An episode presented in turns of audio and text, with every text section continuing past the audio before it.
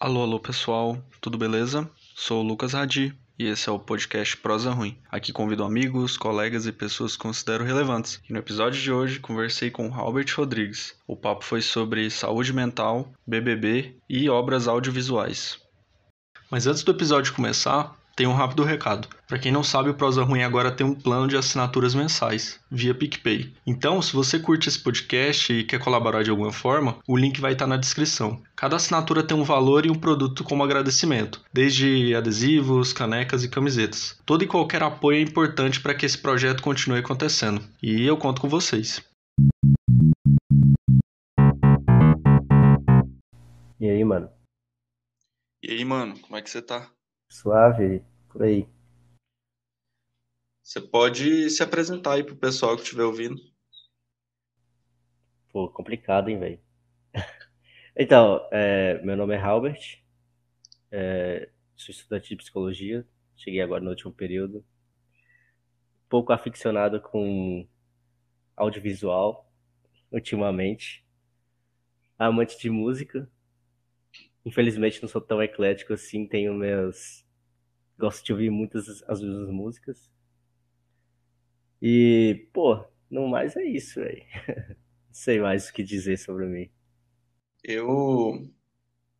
Há tempos eu também tava pensando, né, de, de te convidar, porque vez ou outra a gente conversa sobre alguns temas bem, bem legais e então eu acho que coube bem uh, o seu convite aqui.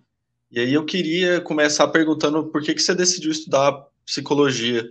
Como é que você foi inserido nesse meio? Quais foram as motivações? Cara, o meu primeira faculdade era de biologia. E, tipo, eu passei biologia, tem tipo um processo seletivo do ensino médio, tá ligado? E aí eu passei para uma estadual aqui de Minas. E aí eu fui. Só que, tipo, eu nunca tinha pensado em fazer biologia, tá ligado? Eu só gostava da matéria.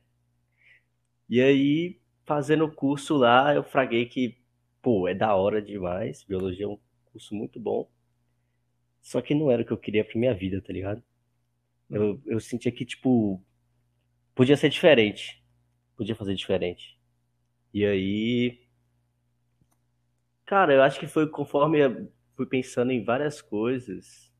E muita gente me falava também que eu tinha essa facilidade, né, de, de, de, comunicar com as pessoas e que elas gostavam muito de conversar comigo.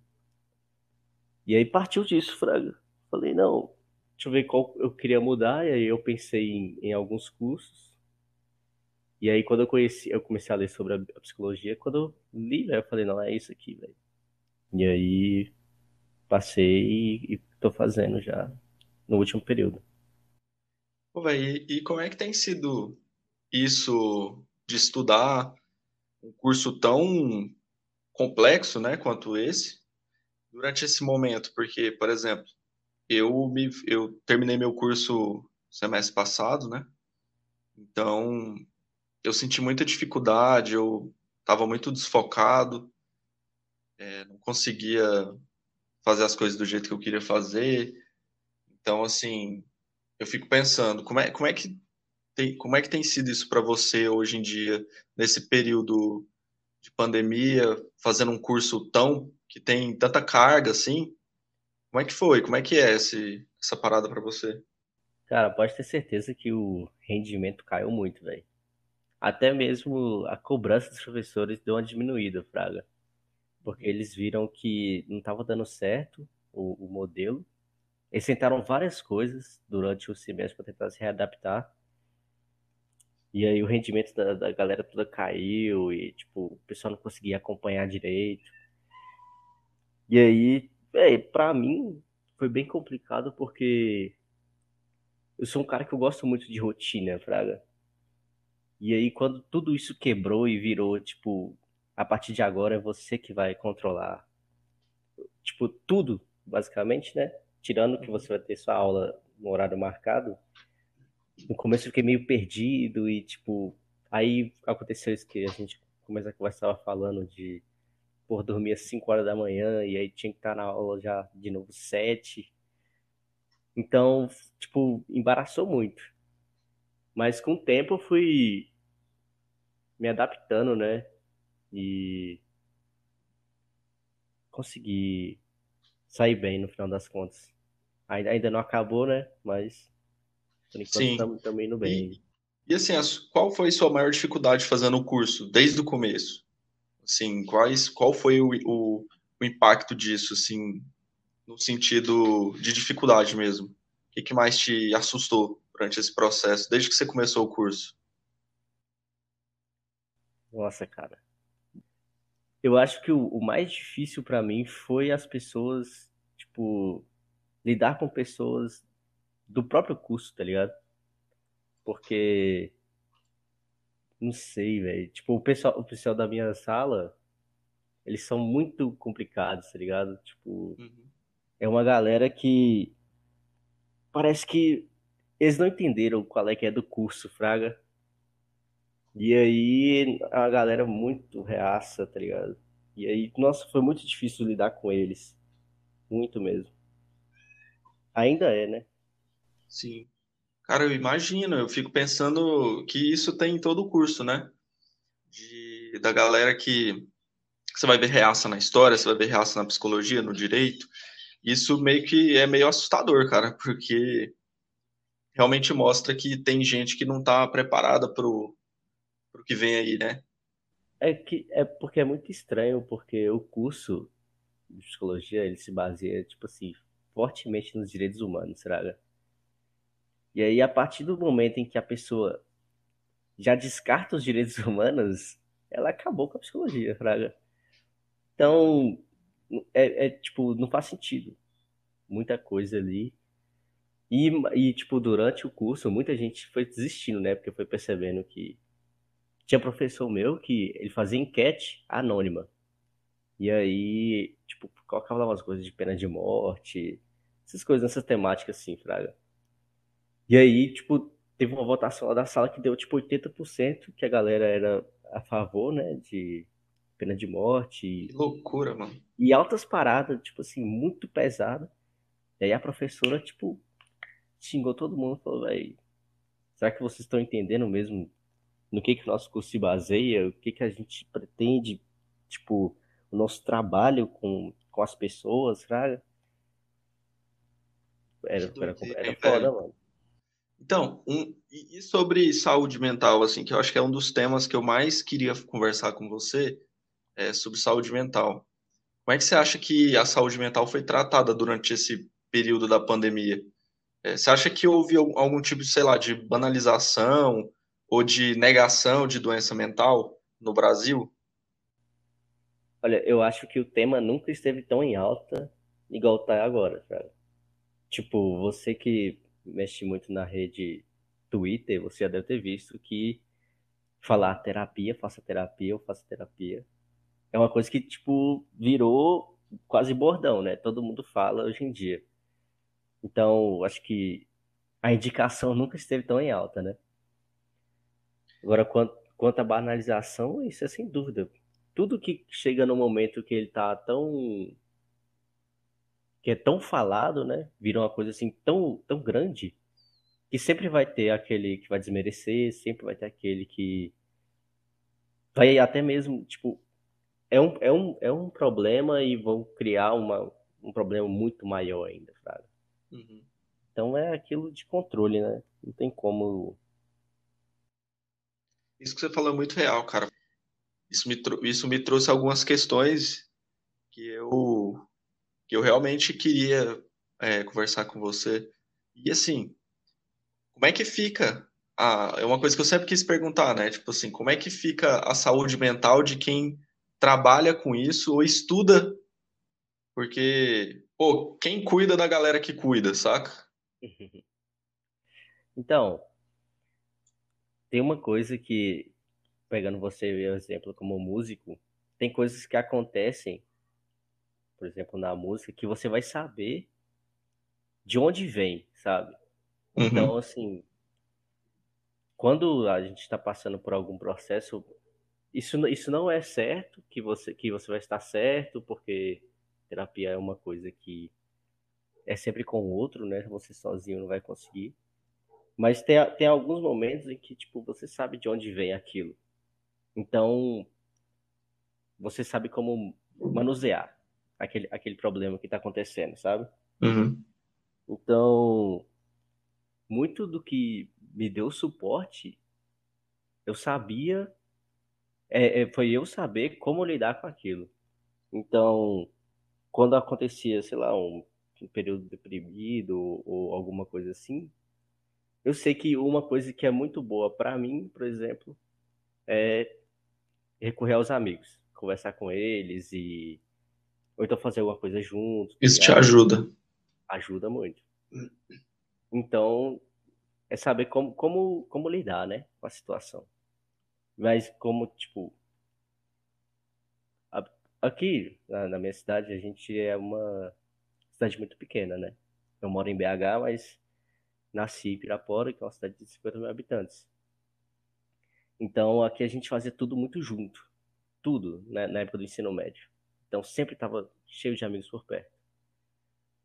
Então foi uma coisa que, que nós daqui adquirimos, que é essa proximidade, né? Muito junto o tempo inteiro.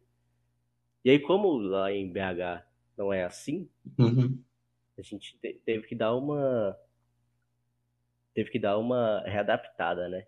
Inclusive, essa, essa questão de não ter o contato assim com o pessoal da sala por conta de questões é, de filosofias pessoais, uhum. né? Foi uma coisa que eu senti falta lá, mas como eu morava com amigos meus e tinha outros amigos meus que, que moravam em BH também, então foi, foi isso ajudou bastante. Cara, e assim, que nem a, a gente tinha dito sobre esse lance da banalização é, ou da negação sobre saúde mental, e eu queria saber que se mesmo assim a, o assunto estando tão em alta, você acha que ainda existe algum tipo de tabu em falar sobre saúde mental entre as pessoas? Você enxerga isso?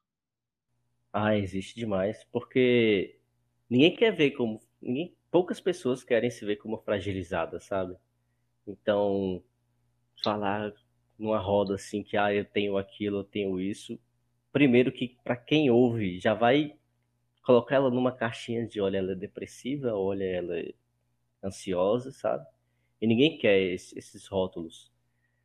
E quanto o, o problema maior que eu vejo é para os mais velhos. Hoje em dia, as pessoas mais novas elas já têm mais ideia uhum. do que é. Mas o pessoal mais velho ainda tem muito preconceito, sabe? Muito. Então, ainda, ainda estão presos naquilo de quem faz psicologia. Até mesmo os estudantes de psicologia são loucos e tratam gente louca. Então, tipo. Ainda existe bastante. É, a gente viu que recentemente teve uma nomeação nova, né, de um novo coordenador geral da Secretaria de Saúde Mental, e a gente sabe que ele é defensor de, da, da prática da convulsoterapia, né? E assim, para muitos especialistas isso é considerado ah, algo agressivo e desumanizado. E assim, na sua opinião, o que, que você acha que vai ser daqui para frente, tendo em vista esse, essa nova nomeação? Você acha que muda, vai mudar muito o teor do, da secretaria? Como é que você acha que vai ser isso? Na época que o Bolsonaro, não sei se foi quando ele saiu para a eleição ou se foi quando ele assumiu, ele tinha dito que ia voltar, né, os tratamentos de choque e várias coisas desse tipo assim, não... manicômios, né, também. Manicômios. Então, é, a psicologia ela é fortíssima nessa luta que a gente tem até uma passeata, né, que chama é, passeata luta antimanicomial, que acontece em BH. Então, assim, pelo menos em Minas, é bem forte a vertente em que da humanização do, do paciente, né, de não uhum. de, de, de tratamento.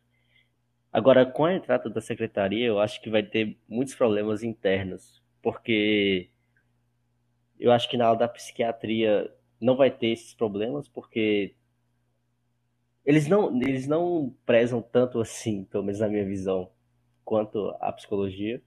Uhum. Então vai ter, acho que vai ter um muito conflito interno entre a partir de agora a gente pode fazer e aquela galera que isso é errado, não pode acontecer, sabe?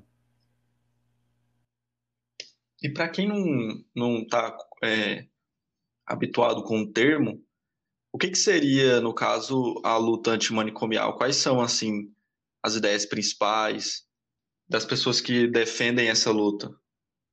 Qual é a importância desse debate hoje? Teve um grande manicômio aqui no Brasil, que foi que ficou conhecido como Holocausto Brasileiro, não sei se vocês já ouviram falar. Sim. Que, que é em Barbacena.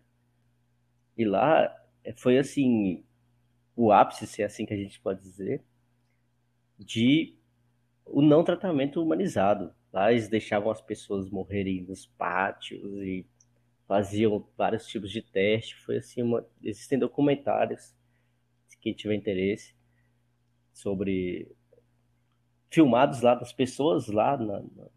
Vagando pelo pelo manicômio. Então a luta antimanicomial ela vem nesse, nesse sentido de não vamos tratar desse jeito, dessa maneira está completamente errada.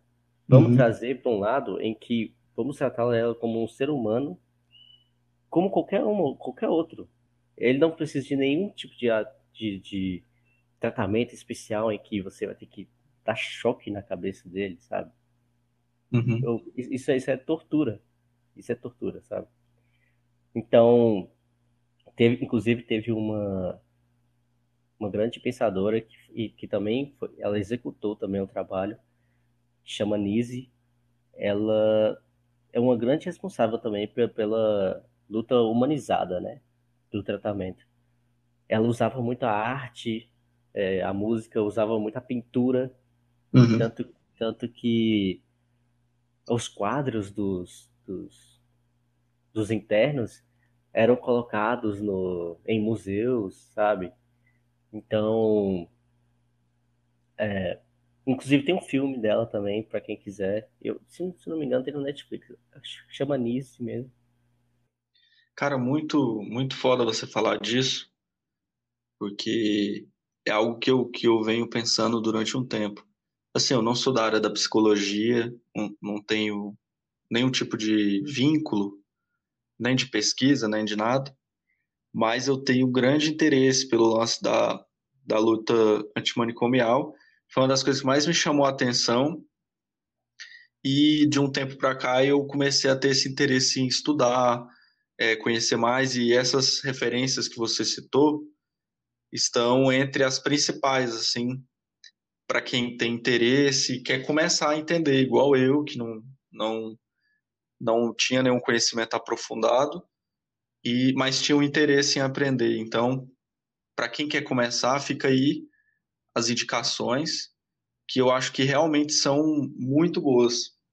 E assim, trazendo agora para um para um lugar mais comum que o Brasil inteiro está falando, é, o que, que você tem achado do BBB? Assim, eu acho que ele tem mostrado alguns exemplos sobre o tema que a gente está falando, né? Principalmente sobre o caso do Lucas, né? Foi muito evidente.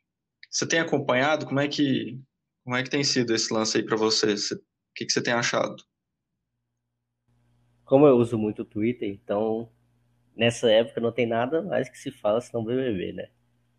Então eu acompanho, é, acompanho os programas na, quando passa né, na TV e eu vi isso aí, cara. E é, e é muito foda como que o jeito que aconteceu com ele e o jeito que tá acontecendo na casa. É interessante ver no BBB como que a informação, né, até mesmo as conversas, elas vão, tipo, gerando uns conflitos muito grandes em que pra gente aqui parece simples. Mas pode ter certeza que pra eles, né, que vivem lá é uma coisa gigante, né? Uhum. E aí, acho que o mais interessante para mim que aconteceu com o Lucas é que o programa pegou uma acadêmica, que era a Lumena, e um cara da rua. Pegou aquela que luta na academia, aquela, provavelmente ela também atua, né? Também luta no, no, no dia a dia. Mas assim, é mais voltada pro, pro acadêmico, enquanto o Lucas ele era o cara ativista que ele ocupava escola, ele, ele, ele era o cara da rua mesmo, sabe? Uhum. E como aconteceu o conflito entre os dois, eles não se entendiam. Ele queria muita aprovação dela e ela não dava essa aprovação nunca. Achei, que para mim isso foi o mais interessante assim que aconteceu até agora, de como que a academia ela não conversa com a rua, sabe? Houve um choque, né, mano? Porque ambos estão, eu acho que quase 100% da mesma luta, né? Se for parar para pensar falando sobre as mesmas coisas, mas numa linguagem diferente. É, então, é, foi evidente esse choque, tanto que foi perceptível também a forma com que ela implicou com ele durante esse tempo. Depois que ele deu um beijo no Gil, o quanto isso se tornou um bagulho gigante. Então, eu fiquei pensando, né, desde do, do, do, da primeira festa, ele vem apresentando esse tipo de coisa, do, da, das pessoas implicarem com ele e não deixarem ele se expressar. Então, que nem a gente estava falando sobre isso, né? Que na internet, principalmente, esse tema está é, tá muito recorrente. E eu acho que não seria diferente num programa de televisão que puxou outros, outras paradas, sabe? Puxou outros temas. Então, assim, inclusive era uma coisa que eu queria te perguntar.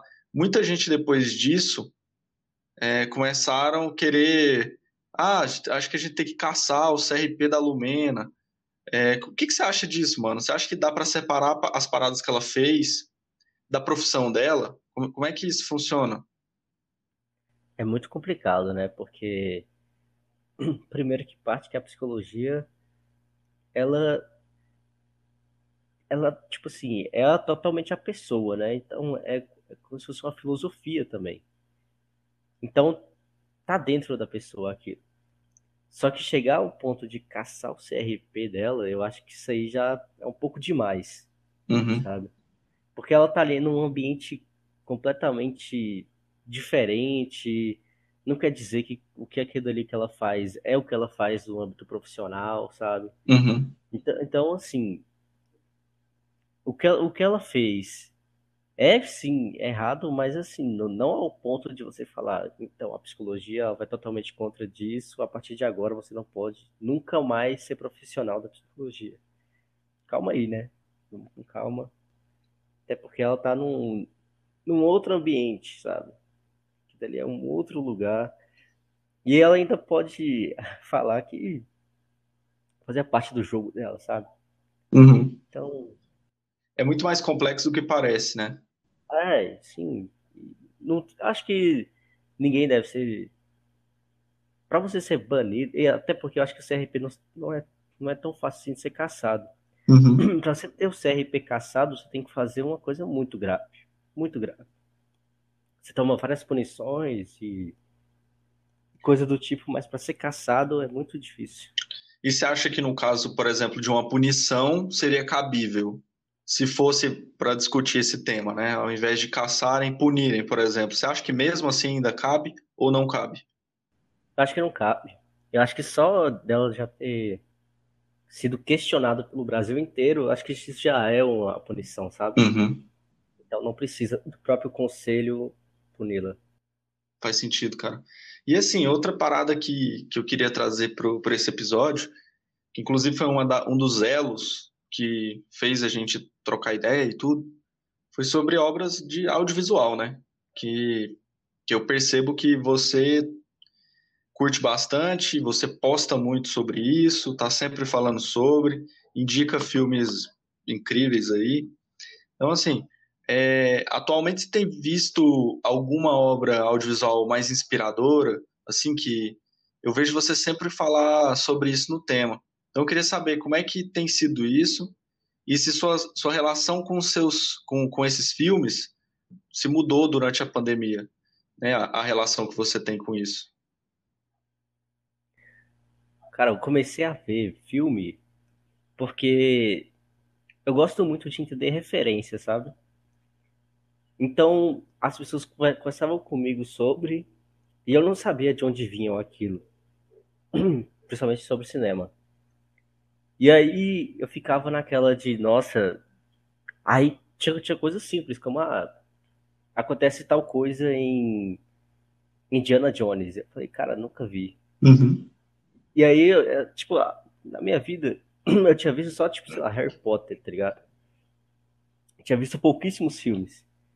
E aí eu decidi que eu ia começar a ver. Isso foi na foi um pouco antes da pandemia. Eu comecei a ver muitos filmes em no final de 2019. E aí eu percebi que, cara, é uma arte muito linda, muito foda. E aí eu tento assistir pelo menos um por semana para manter uma média ali de, de filmes e, e, sempre assim, aleatoriamente, né? Não tem, não tem, tipo, não é por gênero que eu vou. É que às vezes eu vejo um GIF no Twitter e aí eu vou atrás saber de qual, qual que é aquele filme e vou atrás dele, sabe? Eu acho que obra inspiradora do último, o último que eu vi foi o Judas and the Black Messiah, né? Que é o do. Que é, que é da história do Fred Hampton, né? Uhum. Pantera Negra. Então, esse foi o mais inspirador que eu vi ultimamente. Saiu, saiu tem uns 10 dias, eu acho. Eu vi você falando sobre e tá na minha lista para eu ver assim, na cabeça da lista para eu assistir, porque é um tema que, que me interessa pra caramba. E é um momento histórico que eu me interesso muito. Então, assim, eu vi você falando sobre, eu, eu já falei, velho, com certeza é um filmão. E, assim, desses que você viu, desde o final de 2019, né? É, qual foi o melhor, assim, o que, sei lá, o que te surpreendeu mais? Eu acho que o que mais me surpreendeu foram os filmes de terror, porque eu tinha um preconceito muito forte. Eu achava que filme de terror era bobeira, que era só pulo de coisa na tela. E aí eu tinha um preconceito muito grande, via só filme de drama. E aí eu decidi ver filme de terror. E aí eu comecei vendo O Exorcista e para mim esse é um dos melhores filmes que eu já vi. E eu acho que para mim destacar aqui os melhores seria O Massacre da Serra Elétrica e O Exorcista. Para mim são os clássicos. melhores porque assim, você vai achando que o filme, pô, O Massacre da Serra Elétrica, você acha que é o cara enfia na Serra Elétrica do povo. É isso sim, também, sabe? Mas ele é muito mais, ele é muito mais, muito mais, sabe? Então, é legal como eles pegam uma coisa que parece ser direto, igual o Exorcista, assim, ah, é a mina que vai vir, girar a cabeça e vomitar verde. Só que o filme tá falando de muitas temáticas, sabe? E eu acho isso muito legal. Esse é o meu principal motivo de ver filmes. Eu quero ver como que o cara vai contar, tipo assim, eu acredito que quando o cara vai fazer um filme, ele fala, eu quero falar sobre isso. E a partir desse momento, ele escolhe como ele vai contar a história. A narrativa, né? Isso, como ele vai tratar aquele tema. E eu acho isso que para mim é o mais fascinante de assistir o filme e ver como que ele vai guiar aquela narrativa para ter aquele aquela aquele sentido, sabe? Uhum. Esses dias eu eu assisti um, um filme que chama Host. E aí, ele é um, um, terror. Como é que eu vou explicar? Ele é na, na questão da narrativa, ele é bem tradicional. Ele tem jumpscare, né? tem susto, ele tem gente com medo do, do diabo, tem coisa de espírito que aparece. Basicamente, uma coisa que a gente vê muito é muito normal a gente ver nos filmes de terror. Só que a maneira com que eles quiseram explicar isso foi muito diferente, que, que é basicamente uma ligação no Zoom. Então o filme inteiro é no Zoom. A galera conversando em vídeo e, e filmando com, a, com o próprio computador, né, com o próprio notebook. E eu achei isso, eu achei isso muito legal, cara. Eu achei isso muito massa. E, inclusive, eu queria te perguntar é, se você acha que isso, por exemplo, vai ser uma tendência daqui para frente nos filmes depois da pandemia, você acha que vai vai ser como? Você acha que vai ser, os filmes vão falar mais sobre distopia? Ou você acha que vai ser mais para esse lado de vamos usar as tecnologias que a gente tem para fazer narrativas? Como é que você enxerga esse lance? Eu acho que vai tender muito para a tecnologia, principalmente sobre isolamento também, sabe? Como que a pessoa vai estar tá com tipo conectada na internet, mas sozinha com ela, Fraga. Uhum. Eu, eu acho que com, com o lance da pandemia, eu acho que vai ter muito sobre isolamento e também sobre tecnologia. Eu acho, acho que serão os, os temas mais, mais vão rolar. Né? Cara, eu sinto que também. Eu, no começo, eu pensava assim, cara, o que vai ter de filme distópico? Vai ser uma doideira. Só que até o momento, eu acho que não rolou ainda. Não sei se está pronto ainda para rolar, mas eu, eu fiquei pensando sobre isso. E eu vendo esse filme, né, de terror, eu pensei assim, cara, tem muito mais do que distopia para falar. Sim, os caras pegaram um filme de terror, um roteiro bem tradicional, mas a maneira com que eles colocaram na tela foi, foi assim, diferente, sabe? E bom, assim, eu gostei do filme. É divertido, assim, de você assistir. Então, por isso que eu, eu fiquei pensando sobre isso, de... Tem. Saca? Tem um, tem um filme que ele amarra tudo isso que a gente tá falando, que chama Doze Macacos, já viu? Oh, tô ligado. Então, ele é totalmente isso, ele é distopia, ele é sobre um vírus que mata, dizima a população e sobre saúde, saúde mental. mental. Cara, é muito foda o dos Macacos, eu gostei demais, também é um dos meus filmes preferidos. Tipo, apesar de eu não ter viajado muito no, no final, mas eu gostei muito do filme, velho. Tá aí ele mais trata... uma indicação para quem quiser ouvir. Ele, ele trata a esquizofrenia de um jeito muito foda, velho. É um filmão, velho. Muito foda mesmo. Eu não, eu não tinha parado para pensar nisso, mano. Que liga, tipo, ele amarra tudo que a gente tá falando numa obra só. Sim. E aí tem, tem um Brad Pitt novinho. Sim, cara, verdade. Agora, cara, esse é um momento muito importante desse podcast, no qual eu te faço uma pergunta muito importante. É, eu chamo de Mistérios da Humanidade. E assim, eu queria saber se você acha que a humanidade vai conseguir colonizar Marte um dia. O que, que você acha disso? Deixa eu pensar, velho. Sobre colonizar Marte, eu acho que sim. Pode, pode vir a acontecer. Mas eu também acredito muito na que a gente vai ser dizimado antes, tá ligado?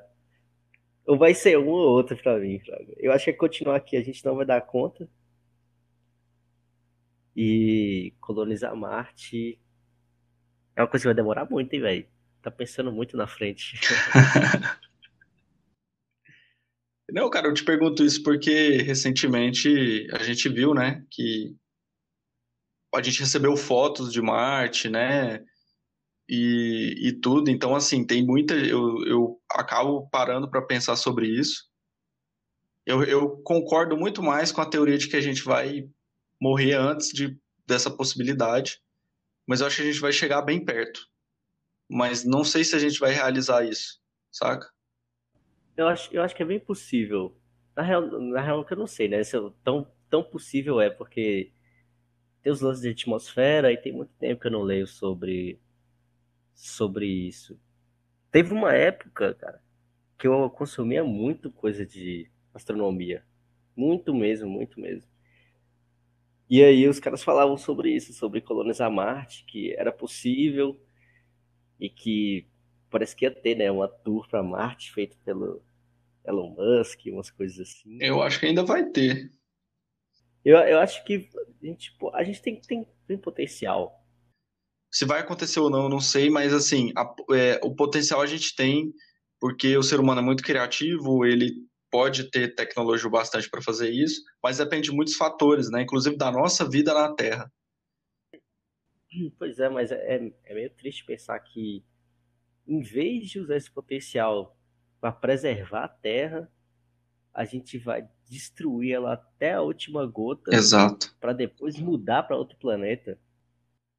Aqui, em algum momento, né, isso vai acabar nossos recursos aqui, né? E a gente sabe que a classe dominante ela vai conseguir dar seu jeito, né? Então, assim, a gente sabe que, pô, vai, vão colonizar Marte.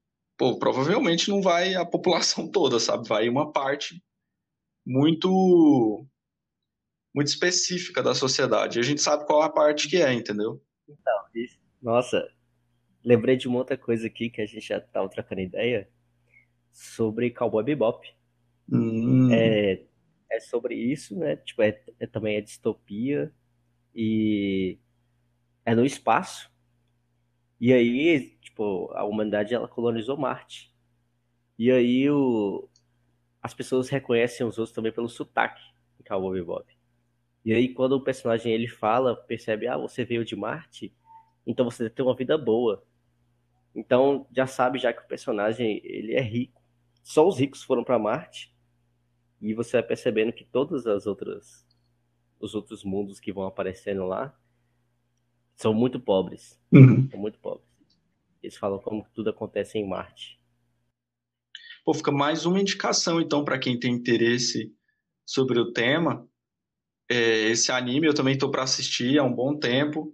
A gente estava até falando disso. Então, assim, eu, é, fica mais uma indicação. E eu queria te agradecer, mano, por você ter topado participar, pela sua disponibilidade. É, acho que são temas muito, muito legais de trazer para cá, que ao mesmo tempo são muito sérios, mas ao mesmo tempo tem a ver com cultura pop, com audiovisual, enfim, coisas que a gente também gosta. Então, assim, mano, queria te agradecer mesmo. Valeu por você ter topado. Ô, tamo junto, velho. Quiser chamar de novo aí, tamo disponível. Gostei pra caramba. É... Desejo muito sucesso aí pro podcast, velho. Valeu, mano. E, se possível, cara, volta mesmo. A gente tem muito tema para falar e, e muita coisa para aproveitar. Acho que esse é o espaço pra gente estar tá falando sobre isso. Então, tamo junto demais, mano. Um abraço para você, viu? Valeu, um abraço, cara. Falou. Até mais.